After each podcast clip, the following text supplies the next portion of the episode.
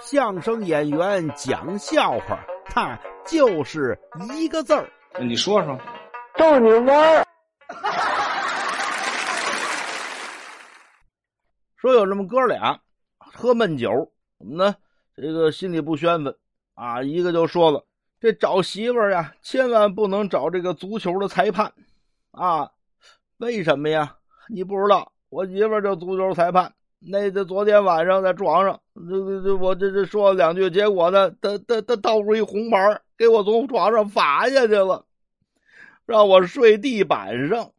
旁边那位喝了一口酒，哥们儿，这还不错呢，找个裁判总比找个女足教练强啊！